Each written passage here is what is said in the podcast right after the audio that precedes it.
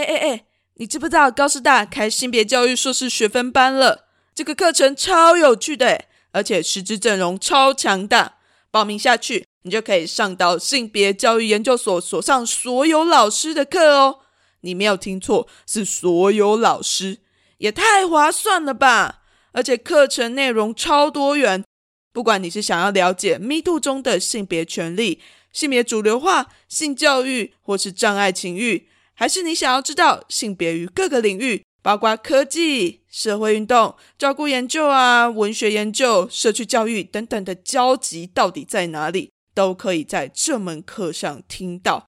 是不是太夸张了？这么强大的课程，对于性别议题充满兴趣的你，绝对不要错过。报名日期从即日起到二月二十一日止。报名资讯请上高师大进修学院网站，或是高师大性别教育研究所网站查询。我们在高师大等你哦。性别教育，所以呢？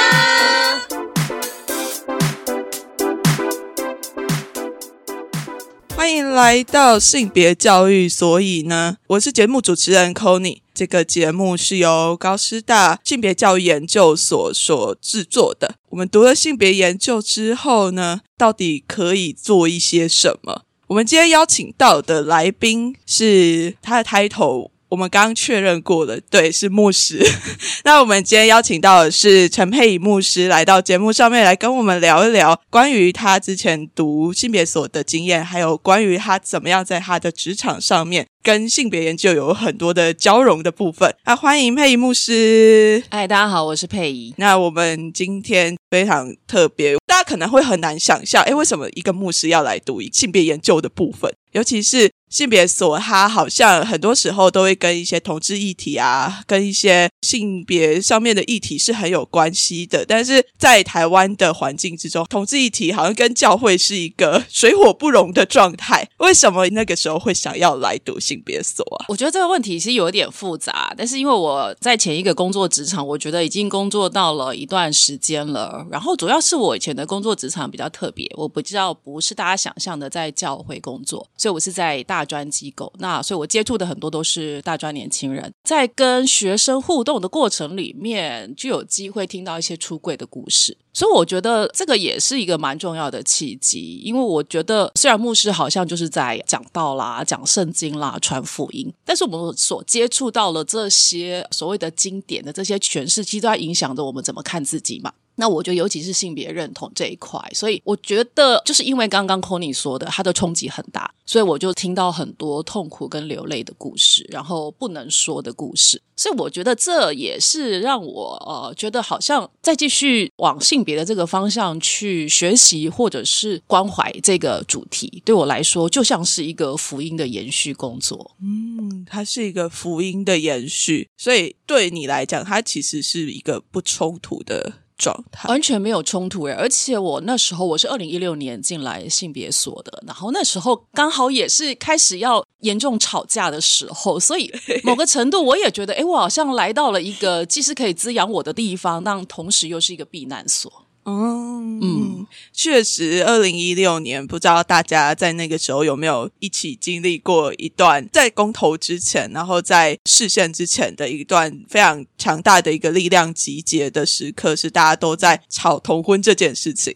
那尤其是反同方也是非常努力的在运作，在那个时刻，您说的。避难所的那个感觉是什么样子的感受？就是在教会界不能说的，在性别所可以大说特说啊！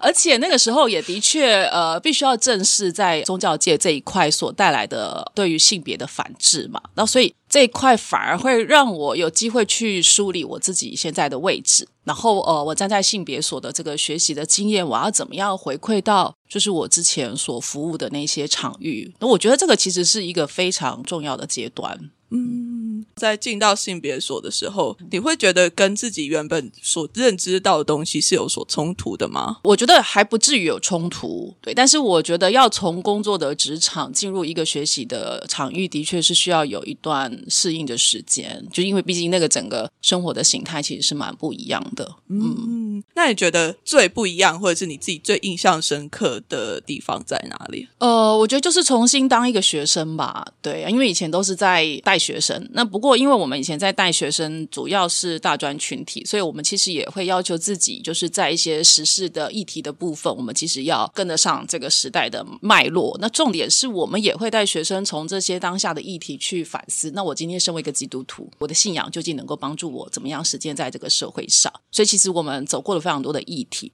但是那终究还是跟成为一个全职的学生的经验其实是不太一样的。所以开始坐在教室，然后读很多的文本，开始慢慢的把一些理论给建立起来。我觉得这个过程对我来说是算是蛮新鲜的，然后我觉得也对我来说是我自己非常喜欢这个过程。嗯。那它会让你在可能过往的神学或者是在读经的过程之中，会有一些好像很矛盾或者是不太一样的地方嘛？因为我自己之前也是基督徒，那我自己离开教会的过程其实是比较冲突感一点点的，因为我也是因为性少数的身份，所以在教会里面受到了还蛮多的伤害。那你自己在读书的时候有没有这样子类似的冲突感？呃，我在带学生的那段时间，我就开始。接触这些相关的性别议题，那主要也是因为我自己本身成长的性别经验，所以其实我算是呃花了蛮多时间在面对自己的性别，然后还有自己的性别引起的一些思考。对，不管是从呃所谓的自我认识，亦或者是在你刚刚说的圣经。那我自己的应该说我在看文本的这个过程里面，我觉得我其实，在接触一些不同的人，其实受到还蛮大的启发。然后，所以其实我还蛮常会去批判圣经里面一些我读的经文里面我过不去的东西，因为我觉得过不去就过不去，我不需要勉强自己说服自己。那为什么会过不去？我就必须要去看说，那背后有没有一些其实是在所谓的一些很主流的诠释之下被隐藏的。就是因为主流的诠释大部分都是男性为主嘛，大家在这个经验里面，我要怎么读到女性的经验？然后我除了读到女性的经验之外，那我有没有机会从这些受压迫的故事去连接到性少数的经验？对，而这个部分对我来说就会是一个非常重要的一个路径。我其实非常的。一方面也觉得很痛苦，但是一方面又很享受。在这过程当中，我想要找到一条路。嗯，那你有没有自己最印象深刻的、最过不去的那个关卡？然后就哎，突然在读一些文本之中，它就过去了。我我觉得最过不去的，除了一些性别，但我觉得性别在很多传统的经典里面都会是一个蛮大的冲击。就我们所谓的，就是光就两性好了，男性跟女性这一块。但是在多元性别里面，因为圣经一直有一些的经文就会谈到，主要是谈到同性性行为。但很奇妙的是，不晓得在什么时候突然有一些译本，它出现同性恋三个字。那以前我们都会说，诶，其实圣经只有讲同性性行为，它不限于是针对同性恋的族群。可是为什么会把同性性行为后来直接译成同性恋？诶，这就是我们自己读者本身的一些性别偏见嘛。我把它放进去在这个文本里面，所以文本到底是什么？它就是经典，它就是权威吗？我觉得这个部分就会引起我很大的思考。那当然，在我们的教会界里面，很。就是流传的一些非常有趣的一些不晓从哪里来的一些学习到的知识，他们就会认为好像某一种版本就是比较靠近圣经的原文，那比较靠近原文呢，就是比较神圣，那比较神圣呢，就直接连接它讲的就是真理。这些东西其实是蛮可怕的，对，它是需要不断的被挑战的。嗯，就变成是诠释真理这件事情掌握在某一些人手里，好像他自己比别人又在更靠近真理一点点。对，某个程度的确有这种状态。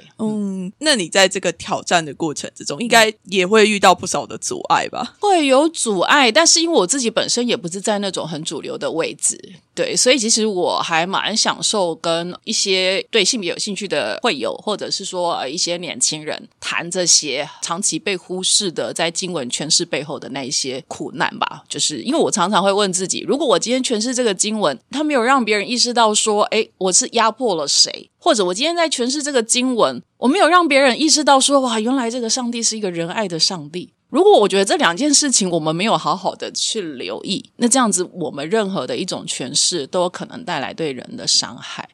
那我觉得这个部分对我来说，其实我会很很有警觉性的在面对这些事情。嗯嗯嗯。那我们很多的时候啊，印象中的基督徒有时候都会比较排斥跟其他的宗教或者是其他不相信基督教的人去做沟通，但是在性别所里面，相信不是基督信仰的人是占大多数的。那你在这个过程之中啊，怎么去做这样子的对谈，或者是说，哎，要怎么样去保持这样子的开放的心态去跟他们做对谈？我就可能一方面我自己也是第一代基督徒，那所谓的第一代基督徒就是我的父母亲不是基督徒，我是自己去教会的，所以这个就叫第一代基督徒。所以我自己本身就是一个和在民间信仰当中长大的孩子。我自己在这个过程当中听到太多人的故事，就是哦，我今天成为基督徒，我就要跟过去的宗教信仰切割。但我觉得可能我接触的人反而是采取宗教对话。我们今天不是在为自己的宗教护航，而是在宗教对话当中怎么去尊重彼此。所以，我有些时候我会看到我自己父母亲的传统的民间的信仰，他们有他信仰那个很美的地方。那这个部分我就会觉得很棒。对，所以我我其实比较没有这种冲突感。那我自己也不会觉得说去庙里这件事情。我记得以前出去旅行的时候，会安排去一些大型的庙宇，像是八卦山之类的。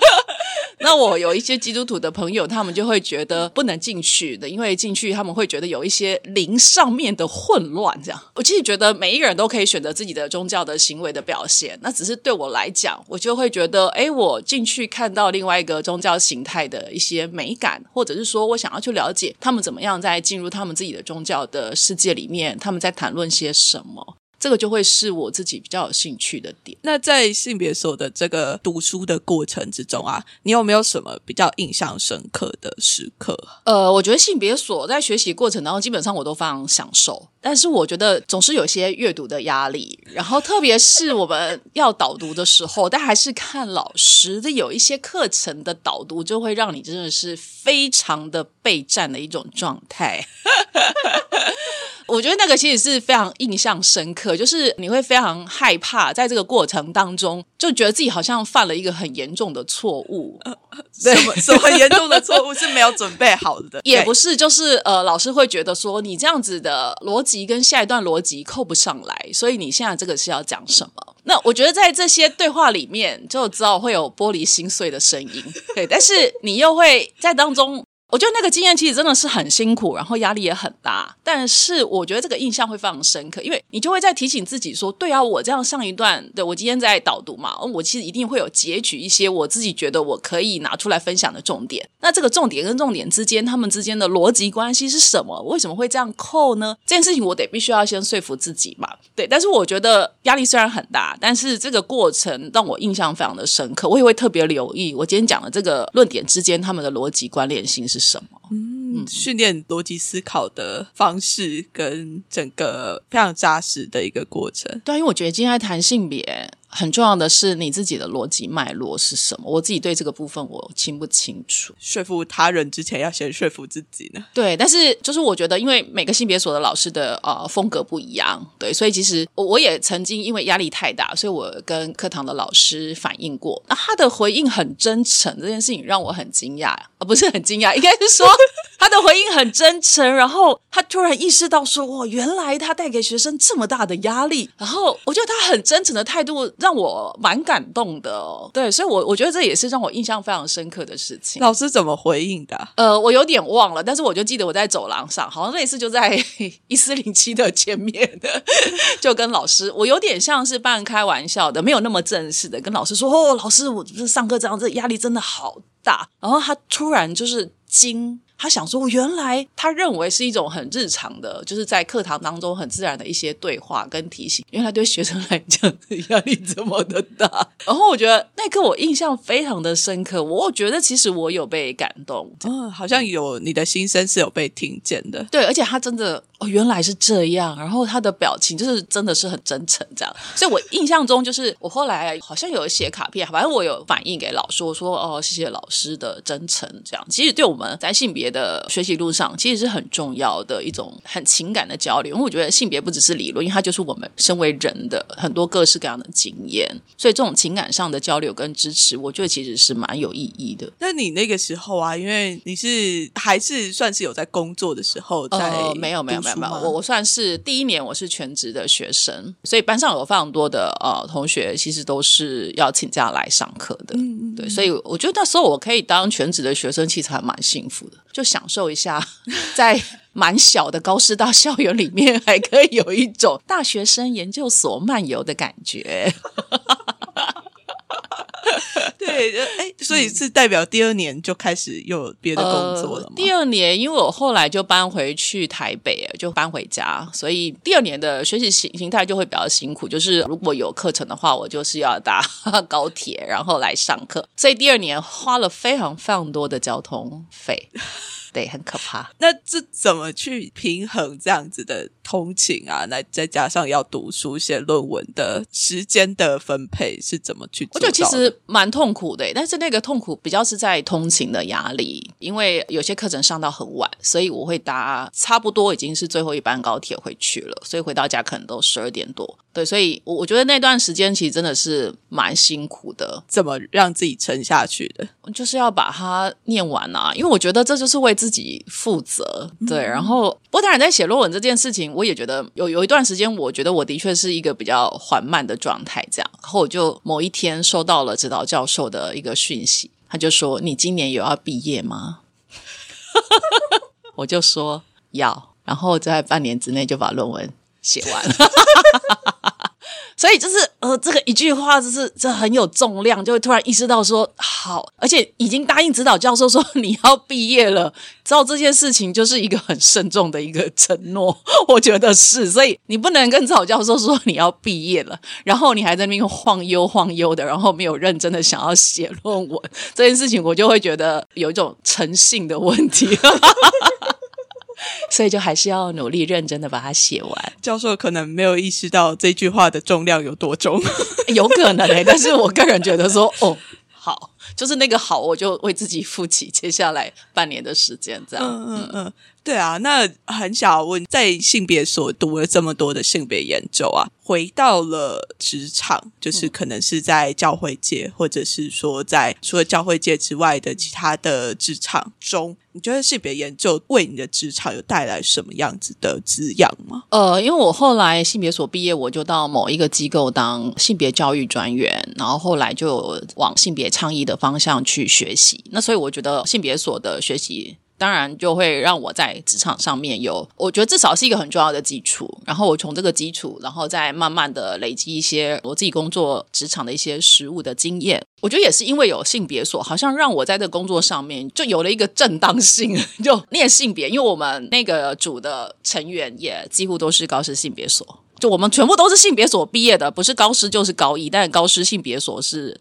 多数那，因为我们全台有很多的分所呢，在前一段时间还有蛮多像我们这种性别倡议专员。其实大部分都是高师或者是高一的毕业生，也有世新性别所，所以其实好像念性别所来做这件事情，就是一个非常合情合理，而且是一个至少我们我们有一定程度的性别的意识嘛，一定程度的这个职能这样，所以我觉得这个就是在我在职场上面有了正当性。然后另外一个部分是因为念过了性别教育，知道性别教育这四个字，它就是一个专业的展现，就是今天如果有教会。因为有些时候我也会争取，就是呃，就我也很担心有一些人讲性别讲的就是半吊子，这样我想说你可能讲的性别就我就会有一点点担心，但这可能也是我们自己的某一种可能在学习上的一种自信，但也有可能我有一点骄傲，就有也许有一点点这个成分在这，但是你就会觉得说性别它很日常，就是因为它太日常了，所以你才会很担心，就是在这个日常的描述过程当中，我们有没有足够的敏感度去意识到说我今天讲出来这句句话，我有没有可能其实在间接促成一种性别刻板印象，就在这个部分，我觉得其实念过性别教育，真的会有一定的敏感度。那当然，这个过程当中还有很多自己的训练或者是一些课程这样子。那但是，我觉得我接了教会的这些专讲，我就是一个性别教育研究所毕业的讲师。我觉得这件事情对教会来说，就是有一定程度的专业的认可。嗯。嗯，所以教会也是会看你有读过什么样子的书，因为感觉上性别大家都能讲啊，你不觉得吗？对不对？确实就是你没有受过性别训练的人，你你好像平常有在关心这些议题，然后你好像都可以讲，但是有些时候讲了就会有一点就是似是而非，就可能一整段里面有一个东西好像正确，可是接下来延续的东西怎么又听起来怪怪的？那可能对我们来讲，我们对这个部分就会比较在意。嗯嗯，就虽然性别人人都能讲，但对我们来说，我们就是要讲出一套我们自己可以认可的专业嘛。嗯，对，要不然会有很多所谓的两性平等专家。对对对，没有错。到现在我们去有一些场域，还是会听到两性，所以我觉得某个程度，在整个工作的过程里面，你也更意识到说，其实性别这一块，它要往前走，它要进步这件事情，真的没有那么容易。嗯更难去比较快速的推进，因为它是分布在日常的每一个角落里。就你要松动他，好像别人在挑战他，所以你就要充满了仁慈跟关爱的眼神，跟他们分享。因为就是要带着情感，带着生命，不然他们就会觉得说，好像自己长期以来的信念，自己长期以来的一种行为的模式，或甚至是他们可能是比较是长辈了，然后长辈在跟晚辈互动，好像他们就会觉得说自己是犯了很多错，这样就自己又没有想要当那个所谓的性别纠察队，所以你就会去想说，好，那这样子我要怎么样站在你可以理解的状态当中？我会谈我自己的一些例子，然后我们来想想看，这当中有没有我们可以努力的，我们可以稍微有一点点小小的改变，这样就很好了。嗯，那你们比较印象深刻的，可能在教会里面谈性别的例子啊？教会里面谈性别的例子比较少，直接跟大人对话，呃，成人。大人，然后我大部分其实都还是跟学生对话。那其实会找我去的，或者说我会去的场域，基本上都还是蛮性别友善的。但是我的确有一次非常非常经验非常非常的不好，是刚好在同婚专法对过了之后，有某一个不算是教会，他们是一个原住民的族群。现在呃原住民的部落里面，其实教会的比例算是蛮高的，对，所以他们有一个族群的某一个教会的聚集找我去，那他们就是想要多了解，但他们都多了解跟我的想象有落差，对他们是想要。批判就是觉得说，今天这个讲员就是要来安顿我们的心，告诉我们说这个同婚专法是不对的，这是违反我们的信仰的，这样才能安顿他们焦躁不安的心。但本人区当然完全不是走这个路线，所以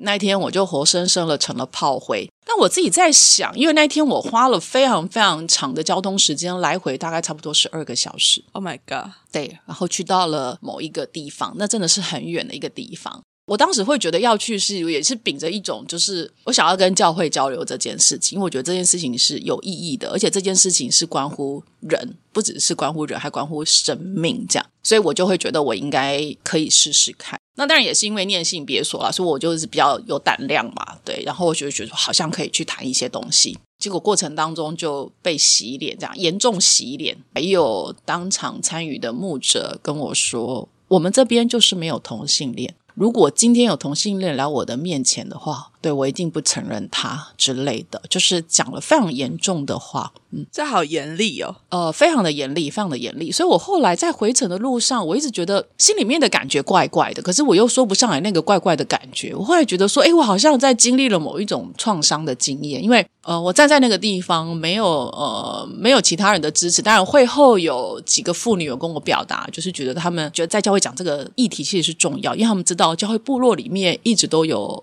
同志的孩子存在，他只是教会不愿意承认有这些孩子存在，这样。那所以我觉得在那当中也感觉到自己在当下没有被支持，然后承受的很多，我觉得不是没有礼貌而已，对我来说其实是蛮粗暴的，蛮粗暴的一种对待的经验。对，这个大概是我到目前为止觉得最粗暴的一个场域。那你怎么去面对那样子的粗暴的过程？不管是在那个当下，或者是在事后，怎么样去安抚自己吗？或者是说再重新找到一些力量？我其实现在有一点点也不算后悔，就是我后来才知道说，原来我要去讲的那个场次，其实之前教会界就已经有人预知到说我去一定会被轰得很惨。那我觉得这件事情听起来，我心里面其实是有愤怒的，因为我觉得说，哎，怎么你今天邀请一个讲员去那样的场子，可是你竟然没有支持他，或者是说在这个过程当中不闻不问？那我觉得这个是非常对我来讲，这个粗暴有两件事情，除了现场的粗暴之外，我觉得在邀请我过去的这一个委员会，我觉得他们本身的做法，还有他们没有去关心就是找这个讲员回来的状态这件事情，我觉得也是非常粗暴的。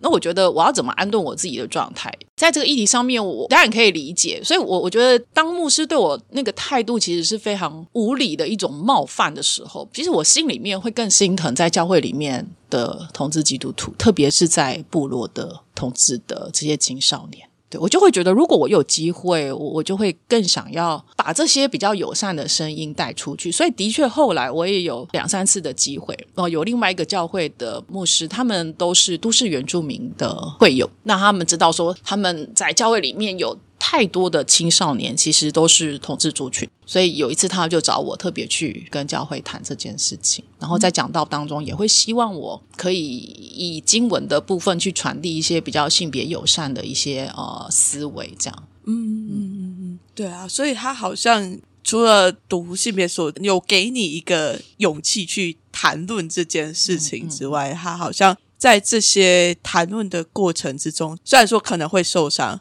但是又找到了自己可以前进的方向。对啊，我一直到目前为止都还是觉得，我还很希望可以继续在这个领域当中去耕耘。对，因为不管是进入社区、进入学校，那因为我之前服务的机构，我大概有比较多这样的机会。那虽然我们谈的比较是针对性别暴力相关的议题。但是我几乎都会带到，不管是呃男性、女性、多元性别，他们成长经验当中的那些呃受到压迫或是被忽视的伤，其实我都会提。嗯嗯嗯嗯，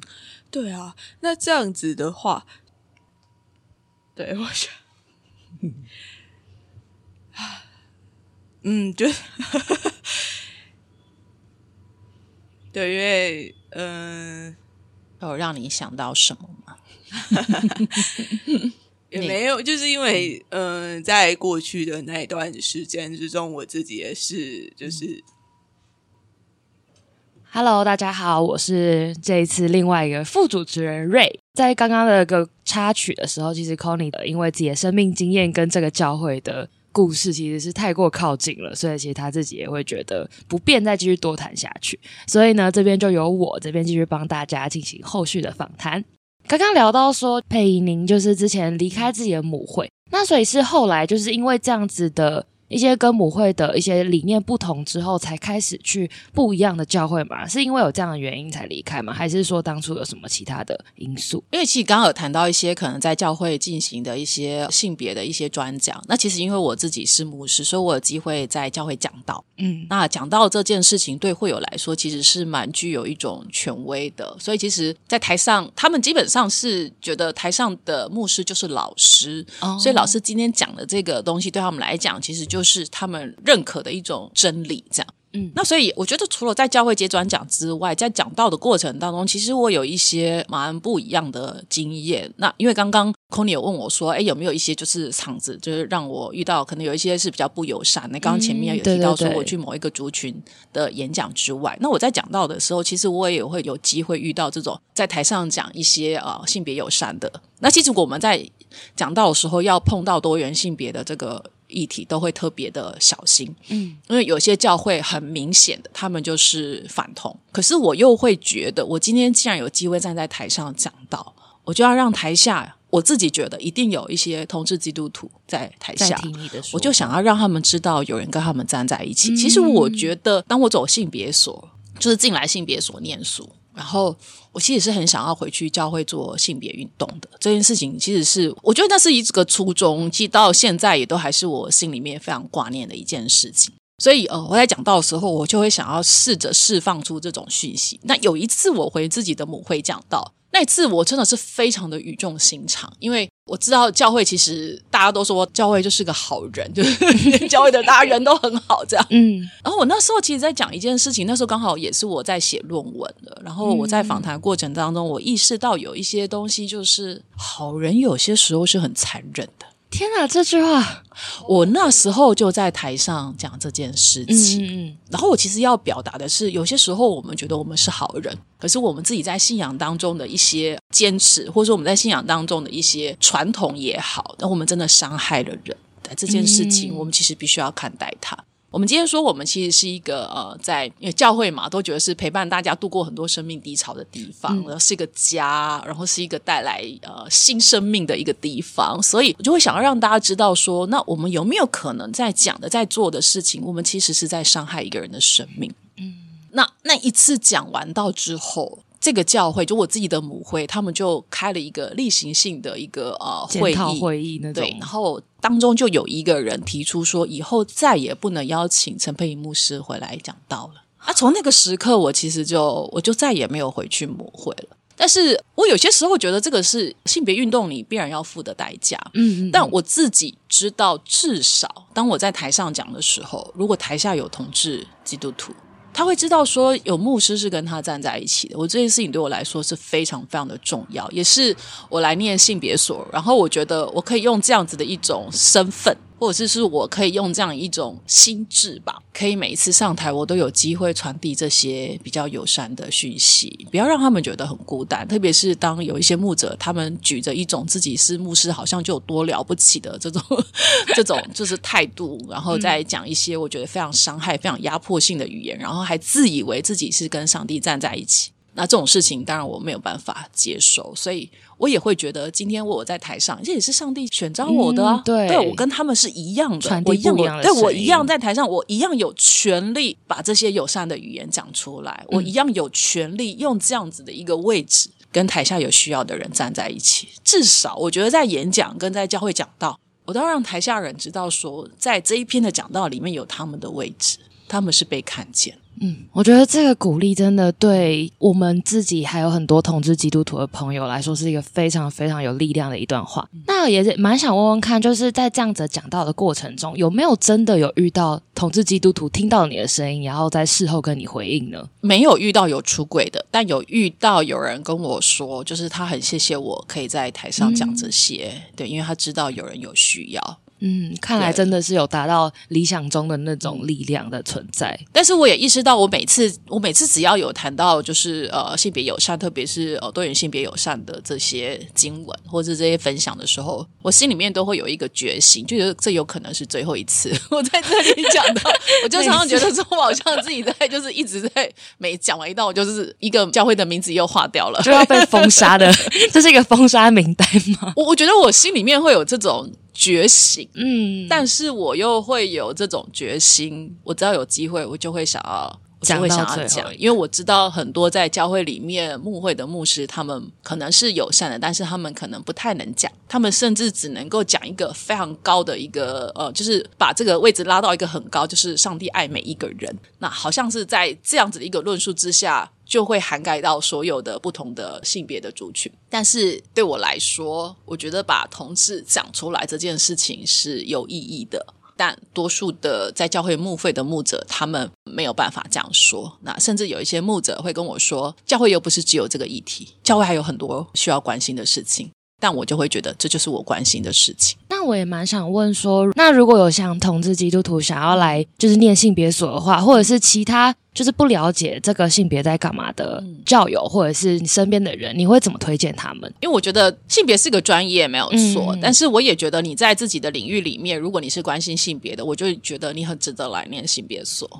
对，因为我觉得这是在你的专业里面可以打开一个更大的视野，我觉得这很重要。因为每一个专业其实都需要有一些性别的敏感度，或者说我们说的，我们把性别的眼睛打开了，那你所接触的人，他们如果可以感觉到性别友善，我觉得某个程度你是在救了一个人呢，就是你好像在他的生活里面打开了一个更大的空间，他会意识到说，原来他是有被看见的，他是被在意的，而且他是被尊重的。我觉得那是一个人的尊严，可以在各种不同的专业里面可以被看见。我觉得这件事情其实是很重要的，所以我会觉得性别专业可能不能让你赚大钱，但在你的专业里面有性别的观点，你可能会救了一个人。嗯，真的，我觉得这是重要的。嗯。有感觉到您可能也是救了真的不少人，在你的讲道过程中，我是不知道，但我觉得我就是尽可能的，因为我我有陪伴过我觉得非常困难的一个朋友，我觉得这个陪伴的过程，哦，那个真的是太太痛苦了，特别是二零一八年的那个公投，对我觉得那个苦真的是，我觉得现在想起来都还是。觉得心里面这种非常非常深沉的哀伤。一八年那时候有经历到什么很就是怎么样的故事吗？就是我身边，因为二零一八年很多的教会前面都立起了爱家公投，对，所以只要你出去，你几乎都无可避免的要一直不断的看到这些招牌，然后一直感觉到说这个世界在排除你的存在。我觉得那是非常可怕的，铺天盖地的。对，所以身边就会一直很担心，有一些人会不会就这样子，他没有办法，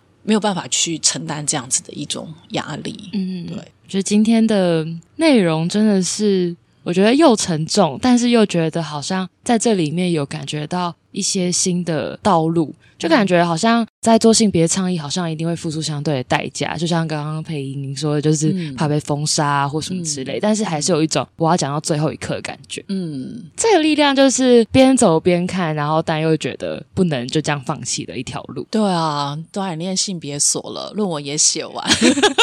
还是要把这条路做完的感觉。我我觉得就是陪着有需要的人一起走，因为你不知道你什么时候传递了这些讯息，台下真的有人听见了。嗯，对我觉得这提醒也给就是很多在做性别倡议的人不要气馁的一个方式，就是不然可能也会觉得做倡议做久了，好像都没有人在听，或者是好像都没有人在真心理解你在讲什么，嗯或甚至下面的那种反对声音也是多到可能会让一个讲者像您之前的经验嗯会受不了的一个状况。所以我觉得，嗯，这个提醒也真的还蛮重要的。嗯嗯嗯，最后也想要问一下，就是说，如果要推荐别人想要看一些什么书啊，或是电影，你会想要怎么去切入，或是让他们可以了解性别呢？我这一题我想了有一点久，嗯，但我在想，呃，我近期有把一个剧追完，就是 Netflix 的那个《性爱自修室》嗯哦，嗯嗯对，那我觉得可能因为我后来自己在做倡议，然后接触了比较多的性别，而且我有觉得在性这件事情，我觉得自己要减敏感，就是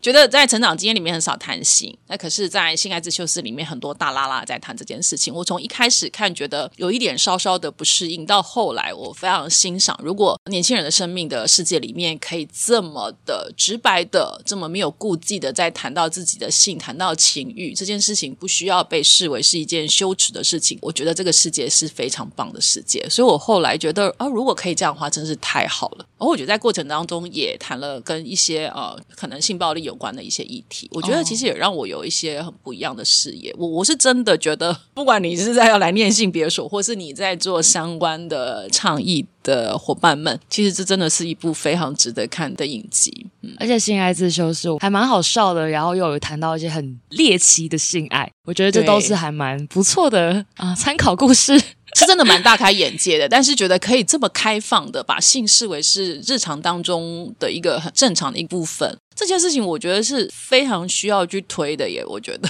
我觉得这可能在不止教会以外的生活，也都很难去谈论这东西的感觉。很难很难。对，那您之前在讲到的过程中，也会有谈到性吗？还是说就是先谈论性别而已？呃性别比较多，但性的部分我去专讲，就是有一些小组的部分会比较有机会谈。哦，嗯就是可能嗯私下一点的，对，它就不是那么公开，因为公开的话，你必须要顾虑到台下的各种不同的年龄层。但是如果是一些小组的话，他们比较呃同龄的，那我觉得我就会挑战他们一些，可能包括为什么婚前不能有性行为，这个然后在教会里面是一个不能够挑战的铁则。但是我就会跟他们讨论这些事情，因为我觉得要让他们知道性这件事情是很正常的，是很健康的，性也是。如果我们今天站在这个宗教信仰来看的话，这上帝给你的礼物啊，你必须要跟他好好的在一起嘛。这件事情不是很重要吗？为什么把它当做就是一个不能说出口的事情？不是，它是一个很光明正大，它就是你的一部分。我觉得这跟里我原本期待的可能教会的故事真的是还有很大不同。然后，但是我也觉得这从中里面的对话，我也觉得看到，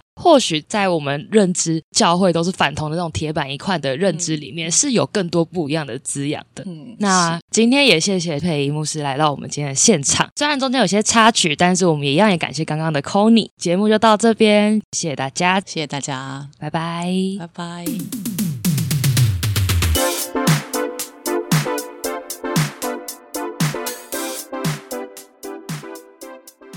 亲爱的大家，很感谢你收听到这里，我是高师性别教育研究所的所长博伟。听完这集节目，不知道你对性别教育研究所有没有多一点的认识？如果你心动的话，欢迎追踪我们的脸书、IG，任何有关招生的讯息，我们都会及时在网上公布。最后，高师大性别教育研究所，我们诚挚欢迎各位伙伴的加入。